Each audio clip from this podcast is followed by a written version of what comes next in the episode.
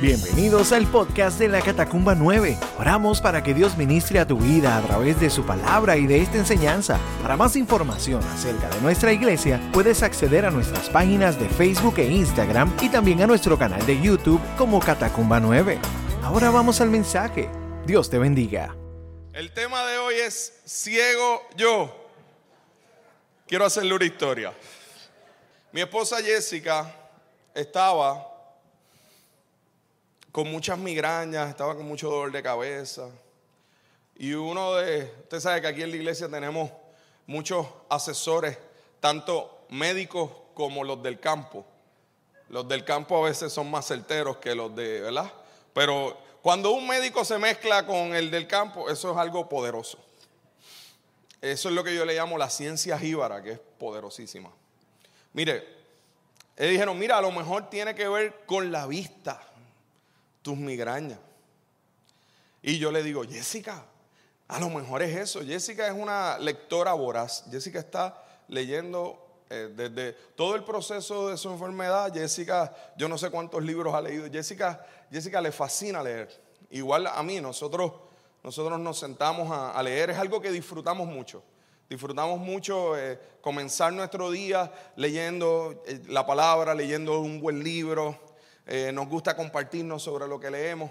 Así que por ende, eh, pues Jessica de vez en cuando usaba como unos espejuelos de estos que aparecen en los, ¿verdad? En los, de, estos que uno se va probando para ver, de esos que están en, en las farmacias de, de, comunidad. Y uno va mirando, ah, pues a lo mejor esta. Pero llegaba el punto donde, donde como quiera no, no podía funcionar con ellos. Entonces, eh, pues la migraña cada vez era más, pues, pues vamos a hacer un examen. Pues fuimos a, hacerle el examen. Lo que yo no sabía era que todo el proceso de andamiaje implicaba una planificación maquiavélica hacia mí. Y en ese momento, cuando estamos allí frente a la doctora, Jessica dice, pero mi amor, ¿por qué no te haces tú también la prueba? Y yo le dije, ¿para qué yo le voy a hacer una prueba? Si yo estoy bien. Yo veo súper bien. Yo veo 20-20 desde mi juventud. Y, y, la doctora dice, pero mire pastor, vamos a hacerle la prueba también para, ¿verdad? Este, yo acababa de cumplir 45 años esa semana y yo dije, yo como que no, este es un regalo que no me interesa. Este, le hicieron la prueba a Jessica. Sí, mira, definitivamente Jessica tiene problemas de la visión, necesita espejuelos. Y usted la ve, ahí está mi Wonder Woman, ella anda con sus espejuelos. Y, y entonces, pues fui convencido de hacerme la prueba. Y cuando estoy haciendo la prueba, pues empiezo a leer las letras. A, E, W, J, este. Y esta de aquí, eh, esta, eh. no, esa no se ve.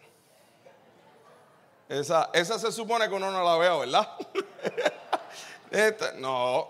Ahí ahora esta, la cambiamos, porque ahora, tú sabes que antes era con un cartoncito y con el cartoncito como que uno podía resolver, pero ahora es como que una pantalla, ¿entiendes? Es otra cosa.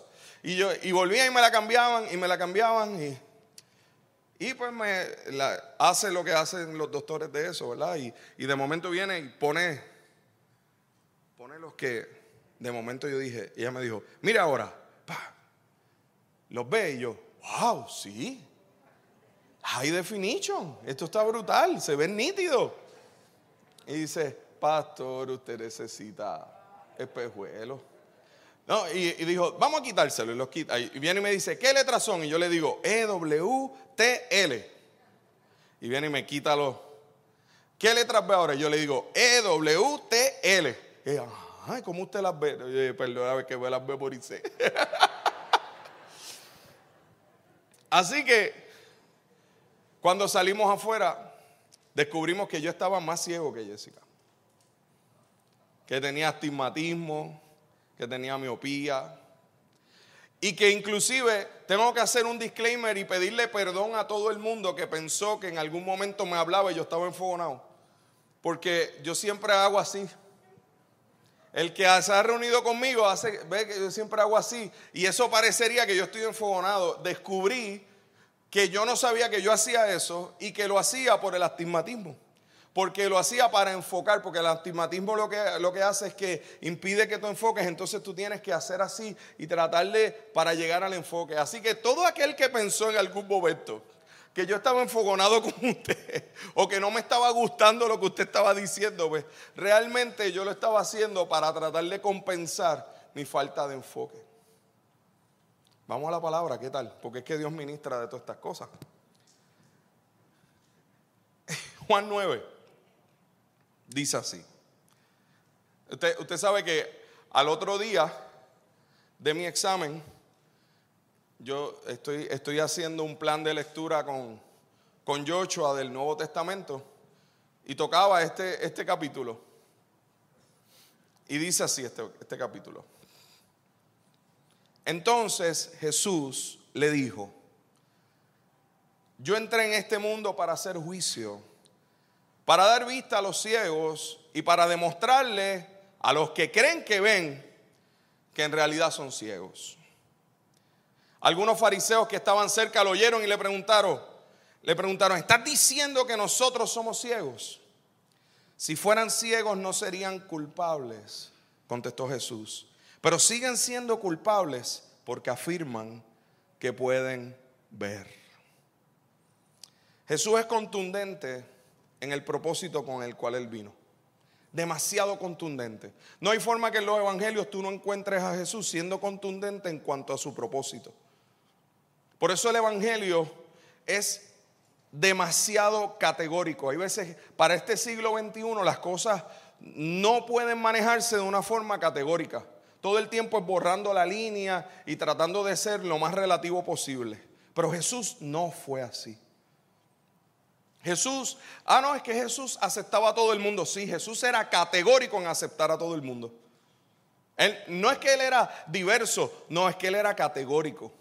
En que él aceptaba a, la adúltera, al, al cojo, al lisiado, al ciego, al leproso. Él era categórico en eso. Cuidado con pensar que eso es diversidad. No, eso no es diversidad. Eso es Jesús fue demasiado absoluto. Él, si ve a una persona de esta forma, él la va a amar. Inclusive él ama a todos. Eso es lo poderoso de lo categórico de su amor. Porque y por todos murió, dice la escritura. Y Jesús es contundente en mostrar en, este, en, esta, en esta lectura que estamos haciendo, es contundente en mostrar el propósito de, de su justicia. Esa justicia incluye que Él dará vista a los ciegos. Y el contexto de esta afirmación de donde estamos leyendo es demasiado importante porque Jesús acababa de sanar a un ciego de nacimiento. El, contexto a quien Jesús le está hablando, este, estos versos que acabamos de leer, es una conversación que Jesús está teniendo con un ex ciego. Y es un ex ciego muy famoso en Juan 9, después lo puede leer con más calma, porque porque este, este ciego fue el que Jesús sanó haciendo lodo, poniéndole el lodo, ¿verdad? Escupiendo en tierra, haciendo lodo, poniéndole el lodo en los ojos y diciéndole, ve al estanque de Siloé a lavarte. El problema que ocurrió con este ciego es que los religiosos de este tiempo, cuando se enteraron de lo que había ocurrido con este hombre, lo que empezaron a hacer fue que fueron a interrogar a este ciego, porque la duda de ellos era si realmente el hombre estaba ciego o no. ¿Por qué? Porque en ese tiempo, igual que hoy en día, hay mucha gente que puede aparentar la ceguera para pedir limosna, ¿verdad? Y, quizás esa, pues, hoy en día, pues se ponen unos, unos lentes oscuros y, y hacen que caminan como gente que no tiene visión. Y obviamente, pues los fariseos en este momento dijeron, esto no es posible que haya ocurrido un milagro, sino que este era una persona que mentía sobre su ceguera y que ahora está testificando de que él ve. Pero eso no es cierto. Inclusive fue tan fuerte la duda que ellos tuvieron que mandaron a llamar a sus padres para preguntarle en la sinagoga, este, ¿qué pasó con él? Y ellos efectivamente le confirmaron que él había nacido ciego. Inclusive para ellos no comprometerse le dijeron, pregúntenle a él, edad tiene. Pregúntenle qué era lo que pasaba. Y, ahí ellos le hacen, todo un interrogatorio muy interesante, donde este hombre dice, mire, yo no sé yo no sé quién era ese hombre, yo no sé más nada de él, yo lo único que sé es que yo era ciego y ahora veo. Y si ustedes, inclusive en un momento hasta les dice, no sé, ustedes preguntan tanto, parece que ustedes quieren ser como que sus discípulos. hasta se los bromeó. Pero la bromita le salió cara porque lo expulsaron de la sinagoga. Cuando lo expulsan de la sinagoga y él se va, Jesús va donde él. Eso es lo que me fascina esto de Jesús. Porque Jesús pudo haber entrado en la sinagoga y decir, bueno, voy a defender a este hombre, voy a hacer tal o cual cosa. No, Jesús fue a donde él. Y entonces tuvo esta conversación con, con, el, con el ex ciego. Y una vez fuera de la sinagoga, cuando tengan esta, cuando tuvieron esta conversación, le dice que para que los que no, que él había venido con el propósito de que los que no veían pudieran ver, pero tenía ese propósito tenía una segunda parte, demostrarle a los que creen que ven que en realidad son ciegos. Mire, la peor ceguera que usted puede tener es la que usted desconoce que tiene. La peor ceguera que usted puede tener es la que usted está convencido de que usted no tiene. Yo estaba sinceramente equivocado. Yo estaba convencido de que yo no necesitaba ningún tipo de espejuelo ni ningún tipo de examen, pero convencido, hermano. Al punto de que había ocasiones donde hasta me daban dolores de cabeza, después de terminar de leer, a veces terminaba de leer y, hasta lágrimas me, salían, y no era lágrimas de, de, de, wow, qué poderoso lo que estoy leyendo, sino era de, pero, pero honestamente, no era que estaba rehuyendo a hacerme un examen, es que yo estaba convencido de que yo no lo necesitaba. Y obviamente a través de, los procesos de nuestra vida Dios nos habla. Y, y, el Señor a través de esto tuve que, que detenerme a decir, Señor, ¿cuáles áreas en mi vida, además de esta, pero cuáles áreas en mi vida, en mi corazón, tengo ceguera espiritual? de las que estoy convencido que no tengo ni que, ni que examinarlas.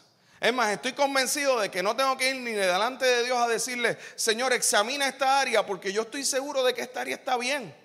Y a veces puedo llevar mucho tiempo en la fe y, seguir caminando sin hacerme un examen profundo de las áreas de ceguera. Y, descubrí en medio de esta reflexión tres cosas que, tenía que, dejar que ocurrieran también y que, y que, y que a la vez me daba, me daba cuenta de que eran unas comparaciones importantes que yo tenía que hacer. La primera es que la religiosidad ciega más el corazón. Ciega tanto el corazón. La religiosidad puede cegarnos tanto el corazón. Eh, y el corazón humilde nos enfoca. Porque enfocar tiene que ver con, con tener el corazón de reconocer que pueden haber áreas en mí que yo necesite evaluar delante del Señor.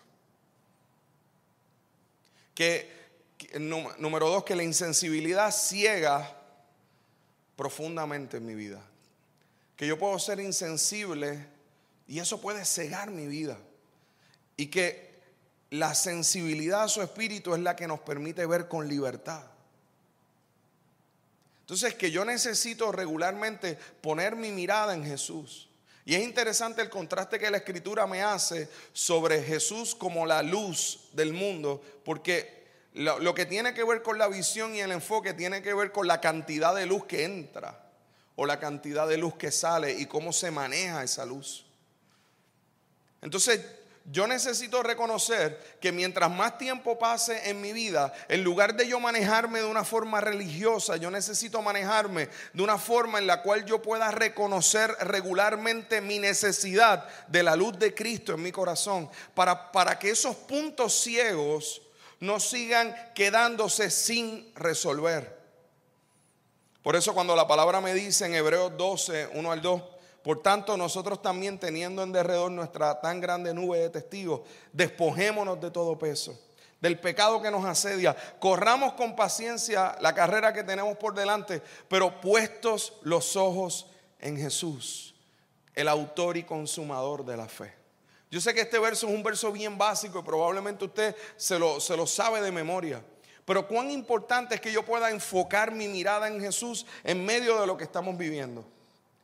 Cuán importante es que yo eh, reevalúe regularmente cómo yo estoy manejando, por ejemplo, la pandemia que está a mi alrededor. Hasta qué punto la estoy manejando tan y tan seguro de que lo que estoy haciendo es lo que se supone que yo haga en medio de esto que estamos viviendo en lugar de hacer una evaluación consistente y constante de, Señor, yo, yo quiero estar en el centro de tu voluntad. Yo quiero poner mi mirada en ti en medio de esta etapa. Señor, no quiero ser como el, el, fariseo religioso que estaba convencido de que veía bien. Mire, este tiempo que estamos viviendo es único para nuestra generación. No, habíamos vivido jamás un tiempo como este. Huracanes, terremotos, pandemias, eh, eh, bueno, ni, elecciones, ¿verdad? Ni, ni las secundarias de hoy, ¿verdad? Eh, después de las primarias del domingo pasado. O sea, nunca habíamos vivido esto. Estamos viviendo un tiempo total, de, de cambio total. ¿Sabe qué he descubierto en medio de esto? Que yo, si algo no debo hacer, es seguir confiando en como yo había visto antes aún mi cristianismo. Yo tengo que hacer una evaluación constante y regular de mis convicciones en medio de lo que estoy viviendo. Porque hay tantos cambios que yo no puedo darme el lujo de que esos cambios impacten tanto y tanto mi corazón, que lo que haga es que provoquen ceguera, religiosidad e insensibilidad ante lo que Dios quiere que podamos hacer. Entonces, eh, la autosuficiencia ciega. El yo, el yo depender de mí mismo, el yo tener una autosuficiencia, ah, eh, el, yo, el yo pensar que, que soy autosuficiente, que yo puedo manejar todo. Hermanos, ese es uno de los peligros más grandes. Los fariseos estaban convencidos de que ellos estaban haciendo la interpretación bíblica correcta de que ellos estaban haciendo la interpretación espiritual del momento que estaban viviendo de forma correcta y no se estaban dando cuenta de que estaba allí frente a ellos la promesa, el Mesías, que todo el tiempo estaban esperando. La, ceguera religiosa puede ser tan profunda que hoy en día usted va a Israel y todavía allí están frente al féretro de David esperando al Mesías. Así de fuerte puede ser una ceguera. Entonces yo tengo que entender que yo puedo ser ciego, aun cuando esté seguro de no serlo. Así que, ¿qué tres cosas me libran de la ceguera? ¿Qué tres cosas me libran de la ceguera a mí? Lo primero, tengo que reconocer mi necesidad de su luz. Necesito la luz de Cristo en mi vida. Lámpara es a mis pies tu palabra y lumbrera a mi camino. Lámpara es a mis pies tu palabra y lumbrera a mi camino. Mi necesidad de luz tiene que ver con que, con que yo llene mi vida de la palabra de Dios de forma consistente. La palabra de Dios no es un libro que yo leo, la Biblia no es un libro que yo leo para tener información y conocimiento. Es para que se revele la realidad de Cristo y de su luz en mi vida. La palabra es viva y eficaz. Es más cortante que toda espada de doble filo. Penetra hasta partir el alma, discierne las intenciones y los pensamientos y las intenciones del corazón. Yo necesito reconocer mi, necesidad de su luz. Número dos, necesito reconocer nuestra necesidad de evaluación directa de Dios en nuestra vida mediante su palabra. El salmista decía en el Salmo 139, examíname, oh Dios. Y conoce mi corazón, pruébame y conoce los pensamientos que me inquietan. Señálame. ¿Tú sabes lo que es eso? Señálame cualquier cosa en mí que te ofenda. Guíame por el camino de la vida eterna. Cuidado con creer que ya llegué Cuidado con creer que ya estoy al tope, ya estoy, olvídate, wow, estoy yendo a la iglesia, estoy sirviendo al Señor, estoy... Cuidado. Porque el proceso espiritual incluye una constante transformación. La, la, palabra dice que aunque nuestro hombre exterior se desgaste, el interior se renueva de día en día. La pregunta que tengo que, hacer, que hacerme es, ¿estoy siendo consciente de la necesidad de transformación constante en mi vida? De seguir creciendo en el Señor. De seguir creciendo, de convertirme en un, en un esposo que honra a su esposa y que honre al Señor.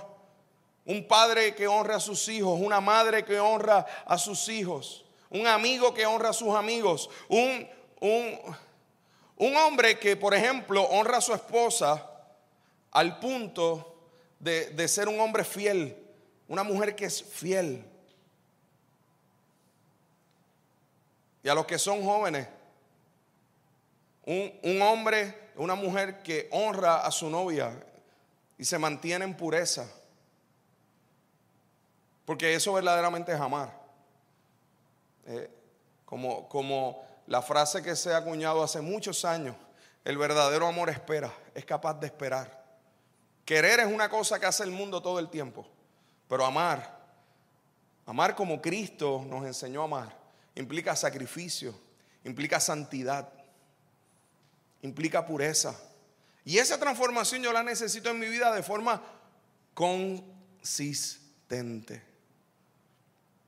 Y necesito ir donde Dios y decirle, Señor, examíname. Muéstrame. ¿Usted sabe qué es lo glorioso de esto? Como compartíamos ayer en, la, actividad del encuentro catacumbero, si no lo pudo ver, está en YouTube, lo puede buscar. Yo me disfruté cada una de las enseñanzas. Fue glorioso eh, hacer esa reflexión sobre el libro de Hechos. Y una de las cosas que fue un denominador común en lo que se estuvo ministrando era la importancia de vivir en el poder del Espíritu. Mire, esto de yo decirle al Señor, examíname y conoce mi corazón y prueba. Mire, usted sabe qué es lo que usted está haciendo. Usted está invocando el poder del Espíritu Santo que mora en usted. Y ese Espíritu Santo que mora en usted le va a revelar. Le va a revelar áreas de pecado. E, el Espíritu Santo le va a hacer el examen de la vista. Y usted tiene, y usted tiene que, exponerse a eso de forma regular decirle, Señor, revélame, muéstrame. ¿Y cómo el Señor lo hace? Bueno, pues puede, puede haber ocasiones en las cuales el Señor hable profundamente a tu corazón. Puede haber otras ocasiones donde Dios te habla a través de la palabra y te revele algo que está ocurriendo dentro de ti, una ceguera que hay dentro de ti, porque tú le estás diciendo, Señor, yo necesito que tú, que tú trabajes en mi corazón. O, va a haber ocasiones en las cuales eh, el Señor va a permitir que venga alguien a bendecirte con una palabra que te pueda ayudar a mirar ese señalamiento de Dios. Usted tiene que estar atento a lo que Dios quiere decirnos de forma regular. Y tenga mucho más cuidado con las cosas que usted piensa que son así y punto. Porque ahí es donde nos equivocamos. Y ahí no damos espacio. Todo, todo maestro se ha enfrentado a, a recibir un examen de un estudiante y cuando lo recibe y ve, ve, ve que a la, a la soltada usted, usted preparó el examen, ve la contestación y ve que las primeras cinco o seis están malas. Esas no son.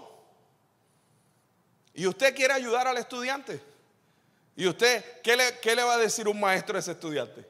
Mira, repásalo. Yo conozco a alguien, no voy a decir quién, que le dijeron, mira, repásalo. Y dijo, no, ya yo lo repasé. Ya lo dejo así. te están ayudando, te están diciendo, repásalo. Te lo está diciendo el que lo preparó. Yo no sé usted, pero yo lo repasaría.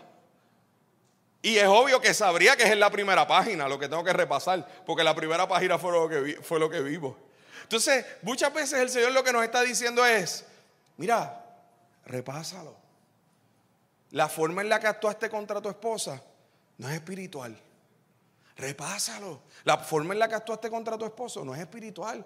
Repásalo. La forma en que actuaste contra tus hijos no fue espiritual, repásalo. La forma en que le saliste a tu jefe no es espiritual, repásalo. La forma en que le saliste a tus empleados siendo jefe no es espiritual, repásalo. Ah, no, es que yo soy jefe acá, en la, eh, acá y en la iglesia, pues es otra cosa. Pues estás mal. Ah, es que yo soy empleado y yo allá le digo cuatro cosas, pero en la iglesia me porto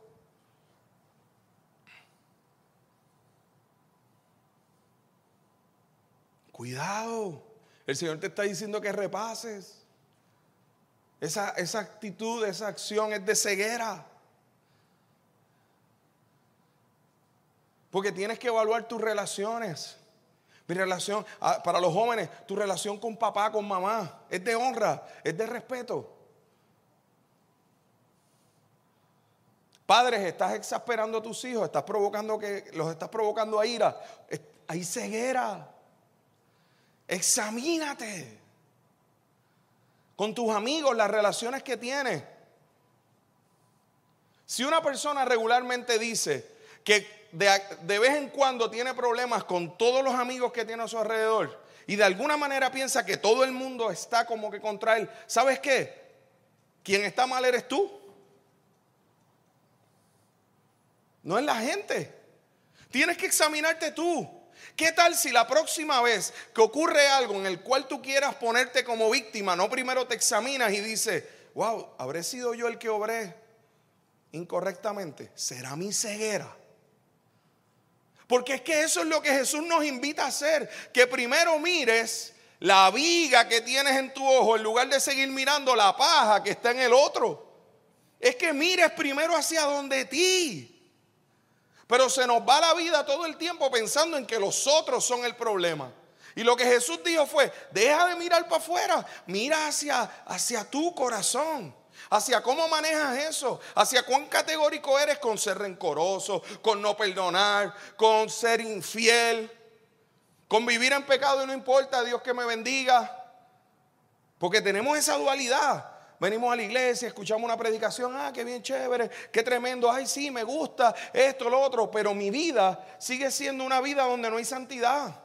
Y lo sé y sigo haciéndolo. Porque hay gente que no sabe que es ciego, pero hay otros que lo saben, pero dicen, no me interesa mirar para allá. Así que le dije dos cosas, ¿verdad? para reconocer nuestra necesidad de luz, reconocer nuestra necesidad de una evaluación directa. Tercero, reconocer nuestra necesidad de transparencia para ser libres de la ceguera. Usted tiene que ser transparente y, poder decir con total libertad qué cosas usted no ve claramente. Reconocer cuando usted necesita ayuda. Cuando usted necesita, mira, ¿verdad? Como cuando uno va guiando, usted sabe que hay veces que uno va a doblar hacia hacia un lado y uno tiene que decirle al copiloto, oye, dime si viene alguien.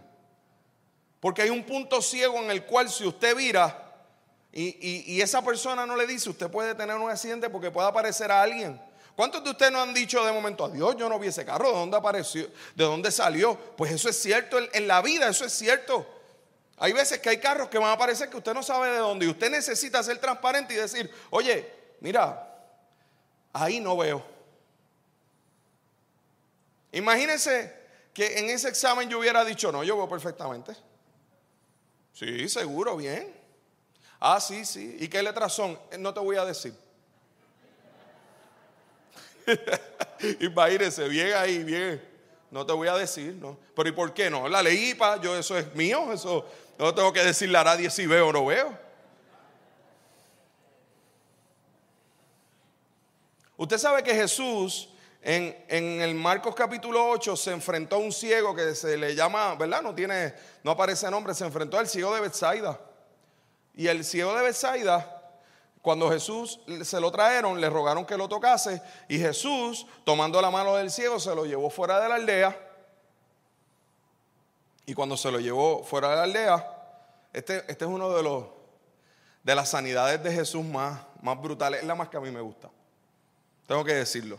Porque yo me imagino lo que tiene que haber pasado allí. Yo digo, de verdad que Jesús está pasado.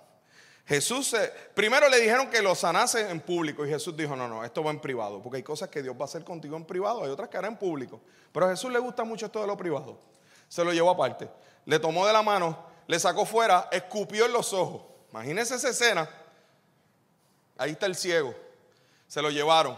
Y de momento lo que oye es un... Me fascina Jesús. Jesús pudo haberlo hecho diferente. Pero Jesús ahí, ¡pa! Y el tipo, ¿sabes? Él era ciego, pero no era sordo. Y cuando recibe eso en, los ojos, dijo, ah, no, me tocó un loco que hace? Vino a escupirle este hombre. Pero dice que le puso la mano encima y le preguntó si veía algo.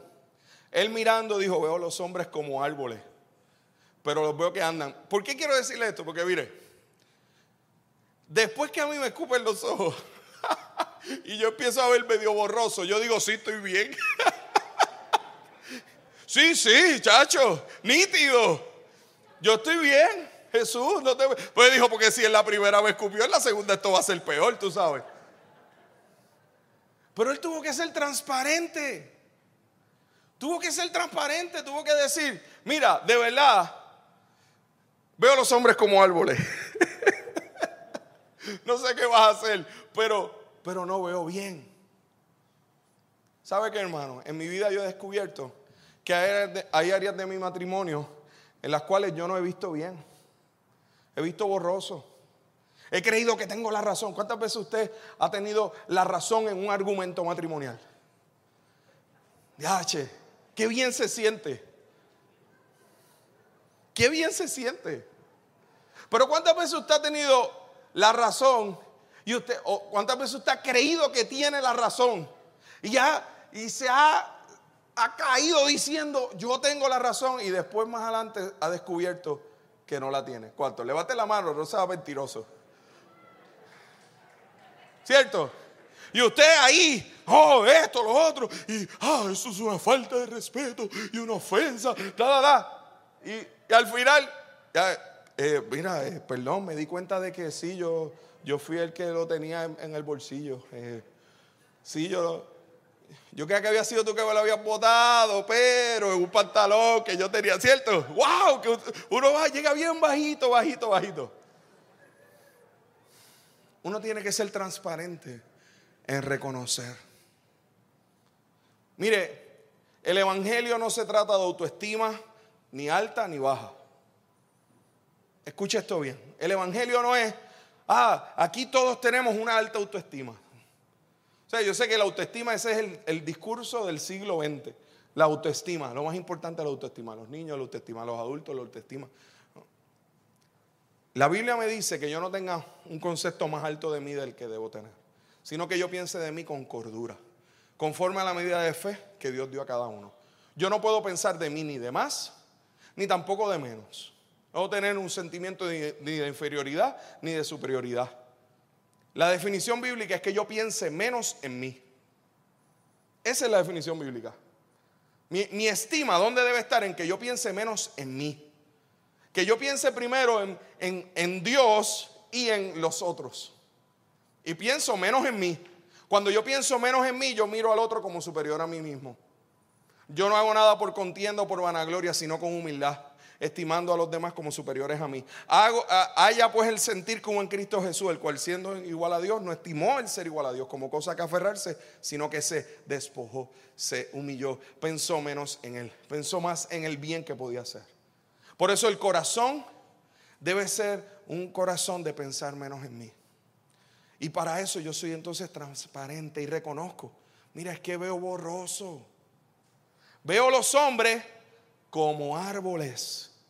Pero los veo que andan, dijo. Luego le puso otra vez las manos sobre los ojos. Jesús no escupió otra vez. Jesús le puso las manos. y le hizo que mirase y fue restablecido y vio de lejos. ¿Sabe qué me gusta de Jesús? Que no le di. Que, la pregunta es esta: ¿Usted cree que la saliva no tenía tanto poder?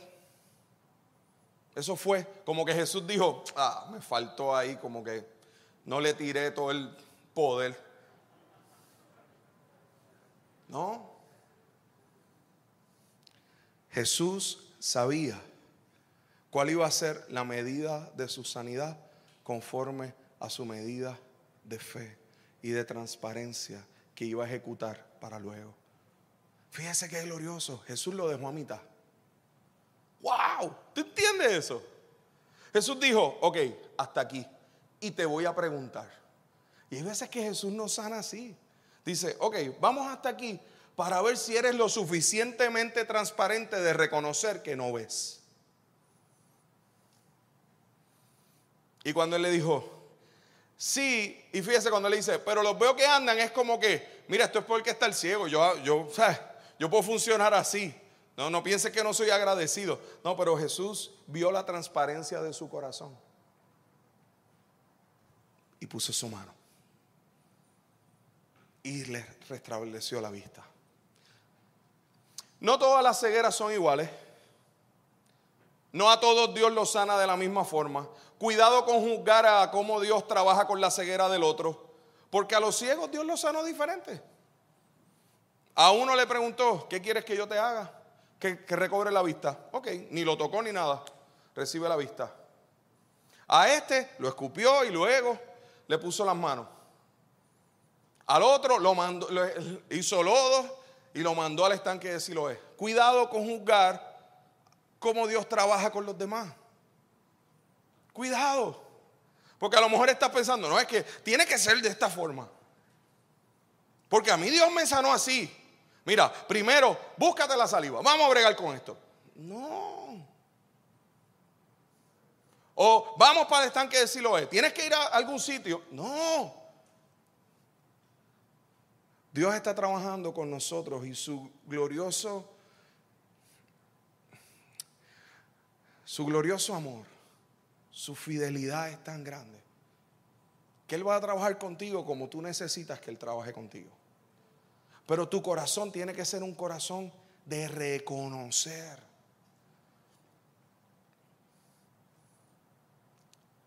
Número cuatro, reconocer que necesitamos a otros en nuestra vida que también nos bendigan. Mire, la comunidad de fe es eso. No solamente nos bendicen los que son pastores o los que son líderes. Nos bendecimos unos a otros. Somos una comunidad de fe. En mi vida ha habido momentos en los cuales he necesitado ver más allá y he tenido pastores que me han aconsejado, que han bendecido mi vida, que han sido mentores en mi vida. Hoy doy gracias a Dios porque tengo el lujo de que uno de ellos esté aquí, que es Pastor Popin, que está aquí. Y Anabel y Gaby. Y si hay alguien que me conoce de verdad, es, Popín que está ahí. Desde los 16 años. Desde un juego de baloncesto que nos conocimos. El que ha leído mi libro sabe la historia, no la voy a contar. Si no, busque el libro y la, la repasa. Pero ¿sabe algo? ¿Sabe que aprendí? La importancia de tener en mi vida gente que me mentoree pero yo tengo que dar ese permiso. Yo tuve que darle el permiso a Popín. Popín pudiera tener toda la sabiduría para bendecirme. Y pudo haber tenido toda la intención de hacerlo. Pero si yo no hubiera dado el permiso, si yo no hubiera dicho, mira, necesito mentoría en mi vida, y doy gracias a Dios por los que mentorearon mi vida en diferentes etapas y los que siguen cercanos a mi vida a través de los años. Porque estaba hablando de relaciones de años, de 30, de 25 años. Y por los nuevos que el Señor permite que lleguen, que quizás hace 25 o 30 años no conocía, pero en esta etapa el Señor los ha traído para estar cerca y para también bendecirme en otras áreas de ceguera. Eso es la comunidad de fe. Ahora, le voy a decir algo. Mentorear implica la responsabilidad de reconocer dónde está la luz. Cuidado con ponerse a mentorear sin usted tener la luz para hacerlo. Porque usted puede saber dónde es el yunque. Y usted puede llevarme al yunque. Es más, y usted decirme, vamos para el yunque. Y llega allí y me dice, tranquilo, que yo te voy a guiar aquí por las veredas del yunque. Mm, esos son otros 20 pesos. Yo que he ido al yunque, yo que he hecho field trips en el yunque, yo que he trabajado con estudiantes del yunque, yo no me atrevo a ir sin los guías de allí. Es tan fácil perderse. Porque ¿qué vas a hacer? No, dobla en el palo de mango. ¿Sabes? Dobla a la izquierda aquí. No, es que tienes que conocer las veredas porque te pierdes. En el yunque hay un sitio que se llama el Bosque Enano. Uno, lugares, un lugar preciosísimo. ¿Pues dónde queda? Pues allá arriba, al, cuando llegues al tope de, del, eh, del, bosque de Palo Colorado, dobla a la izquierda y son tres horas caminando. Y encuentras ahí especies en peligro de extinción, la reinita del bosque enano, el coquí del bosque enano, especies que no se ven en ningún otro lugar del mundo más que allí. Es espectacular. Pero ¿sabe qué? Aun cuando yo he ido, yo no me atrevo a guiarle a usted. Sería irresponsable de mi parte. Nos perderíamos. Y perderse en el yunque, no piense que es algo simple. Bueno, hubo, una escuela que hizo un, viaje, ¿verdad?, al bosque seco de Guánica. Y llevaron un montón de estudiantes. Y cometieron un pequeño error. El bosque seco de Guánica es más complejo que el yunque. Lugar xerofítico, o sea, seco, no hay hidratación, tú necesitas estar tomando agua todo el tiempo. Eso lo hace más peligroso porque, porque puedes deshidratarte sin darte cuenta. Se supone que sea un guía por cada 15 personas. Ellos tenían 400. ¿Qué pasó? Confiaban en que sus celulares iban a tener señal para poder conectarse mientras iban caminando. Se formó un revolú. Tuvieron que llegar helicóptero, un montón de cosas para rescatar a todos esos muchachos. Eso pasó aquí hace como dos años atrás. Fue una buena intención. Seguro, yo, yo estoy de acuerdo con que, con que la gente vaya y, vaya a los lugares naturales y los, y los estudie, pero ser guía de eso no es algo que uno pueda hacer de forma irresponsable. Cuidado con ser como estos religiosos que pretendían guiar a otros cuando ellos mismos no tenían la luz. Asegúrate de tú ser alguien guiado para poder guiar a otros. Nuestra oración debe ser, Dios guíame para yo poder guiar. Yo te necesito a ti. Necesito que tú bendigas mi vida para yo no seguir viviendo en una ceguera, para poder ayudar a aquellos que has puesto cercano a mí, para que caminemos juntos. ¿Sabe qué es lo glorioso de las relaciones de mentoría? Que llega el punto que se convierten en relaciones de caminar juntos. Y que hay veces, ¿verdad? Hubo muchas veces que hubo mentores en mi vida que abrían camino para mí. Y hubo otras veces que se, se les cansaron las manos y me tocó, ok, no, dame, un break, déjame ayudar yo también. Y hay veces que caminamos juntos. Esa es la comunidad de fe. Y nos ayudamos y crecemos. Y usted no puede enchismarse. Escucha esto bien. La iglesia, esta palabra casi no se usa, pero se vive. La de enchismarse. No, no la usa nadie, pero la vivimos. Usted no puede enchismarse porque alguien con amor espiritual le diga, Oye, ¿qué tal si esto tú lo puedes corregir? Porque el que menosprecia la corrección menosprecia su alma. Usted, sabe dónde se prueba la espiritualidad suya. Cuando usted llega y le dicen dónde parquearse, ahí empieza a probarse la espiritualidad.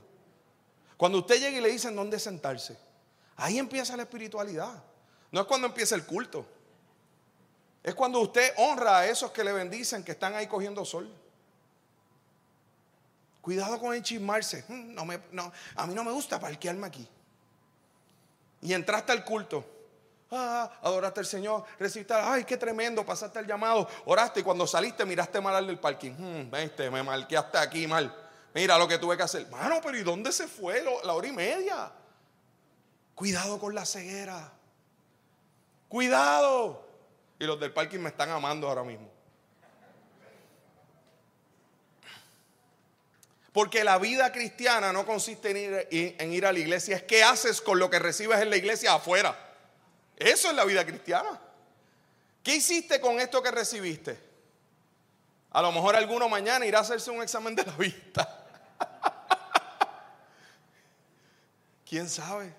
Gloria a Dios y te bendije con eso. Yo honestamente estaba convencido de que yo veía bien. Y ahora doy gracias a Dios porque mire, me pongo los espejuelitos y los veo HD. Y jamás en mi vida pensé eso.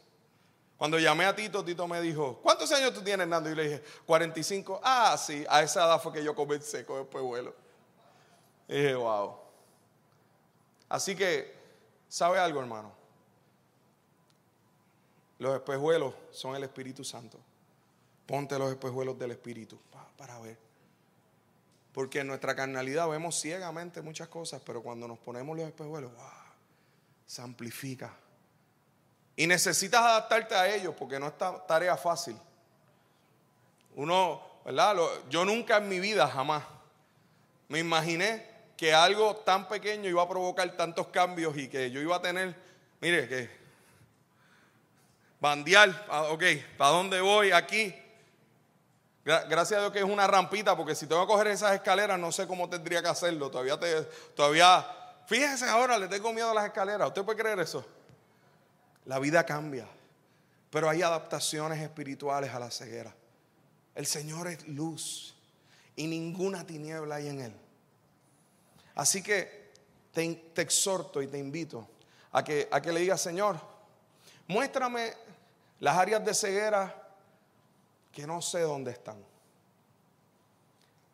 Que yo pueda ponerme los espejuelos de tu espíritu. Que tú seas suficiente para mí. Que yo no viva la autosuficiencia de mi carácter o de mis procesos. Y si hoy tú estás aquí o los que nos están viendo y estás ciego por tu pecado, porque el pecado ciega, ¿o yo? Así como la religiosidad ciega, el pecado ciega. La infidelidad ciega. Hoy hay libertad para ti.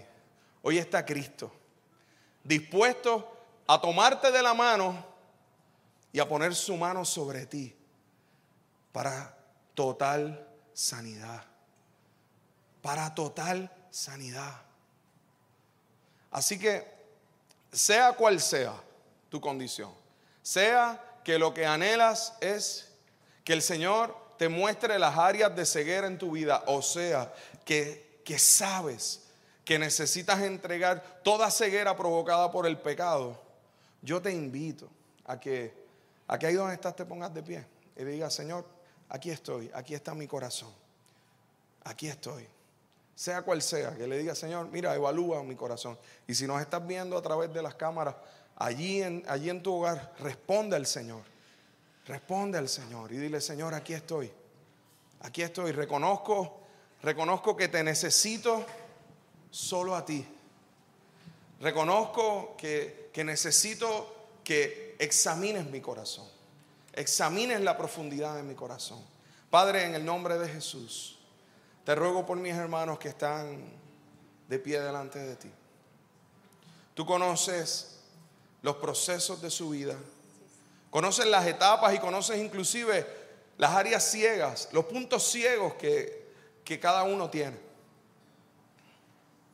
Señor, te ruego que, que tú tomes esta respuesta de ellos como un reconocimiento de, de su necesidad de su necesidad de la luz que proviene de ti, Señor. Y que esa luz traiga enfoque, traiga dirección, traiga, traiga sensibilidad. Que la luz tuya, Señor, ilumine a mis hermanos y a mis hermanas. Y me ilumine a mí, Señor. Nos examinamos, te, rogamos que nos examines delante de tu presencia. Padre, en el nombre de Jesús, nos presentamos ante ti pidiéndote que, que podamos ser transparentes de lo que no vemos, o de lo que vemos borroso, o de lo que no vemos tan bien. Señor, y haznos conscientes de las áreas que no hemos visto, de las áreas en las cuales estamos seguros que vemos bien, pero no las vemos bien.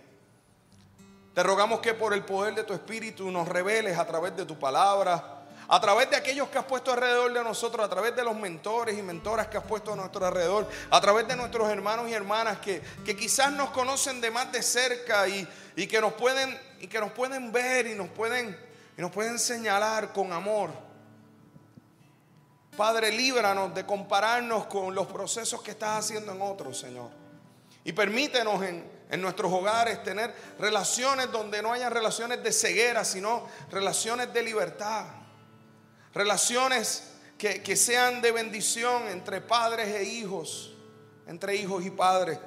Relaciones de bendición en los trabajos, entre los jefes y empleados, entre, y de los empleados hacia los jefes, Señor. Relaciones de bendición entre amigos, Señor. Que, que el proceso de enojarnos no sea lo que dirija nuestras relaciones, sino la reconciliación que proviene de ti. Líbranos de la ceguera de guardar rencor, líbranos de la ceguera de guardar el enojo, líbranos de la ceguera del pecado que, que puede estar en nuestras vidas también, Señor. Líbranos de la ceguera de la religiosidad y que podamos verte en los diferentes escenarios de nuestra vida, Señor. En el nombre de Jesús. En el nombre de Jesús. En el nombre de Jesús. Y si tú hoy, ya sea que nos estás viendo acá o que estás aquí con nosotros, has estado alejada del Señor, has estado alejado de Dios y reconoces que hay una ceguera espiritual, pero debido al pecado y necesitas decirle, Señor, yo necesito tu perdón para ver, el Señor es luz, en Él no hay tinieblas. Así que si sabes que necesitas hoy entregarle tu vida a Jesús o reconciliarte con Él, ahí donde estás, levanta tu mano si habrá alguno que necesite reconciliarse con el Señor, hoy es el momento. Y los que están allá en, la, en, el video, puede escribirlo en los comentarios. Si hay alguien que necesita acercarse al Señor, este es el momento. Levanta ahí tu mano para, para verte, para orar por ti. Aleluya. A los que están en, sus hogares o nos están viendo en cualquier medio, puede escribir ahí a los comentarios, tanto de YouTube como de Facebook. Queremos orar por ti, queremos bendecirte. Señor, te damos gracias. Bendecimos tu nombre, bendecimos a, a los que están recibiendo tu palabra a través de, de la tecnología. Bendecimos a los hermanos que están aquí, Señor.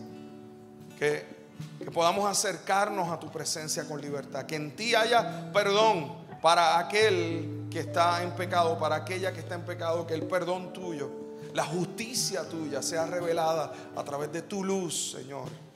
Padre, en el nombre de Jesús, te ruego que, que tu gracia poderosa sea sobre cada uno de mis hermanos y que, y que podamos que podamos verte claramente.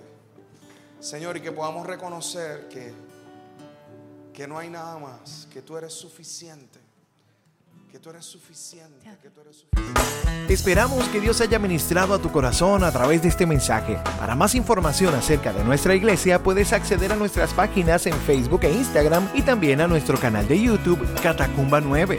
Gracias por estar con nosotros. Será hasta la próxima semana. Dios te bendiga.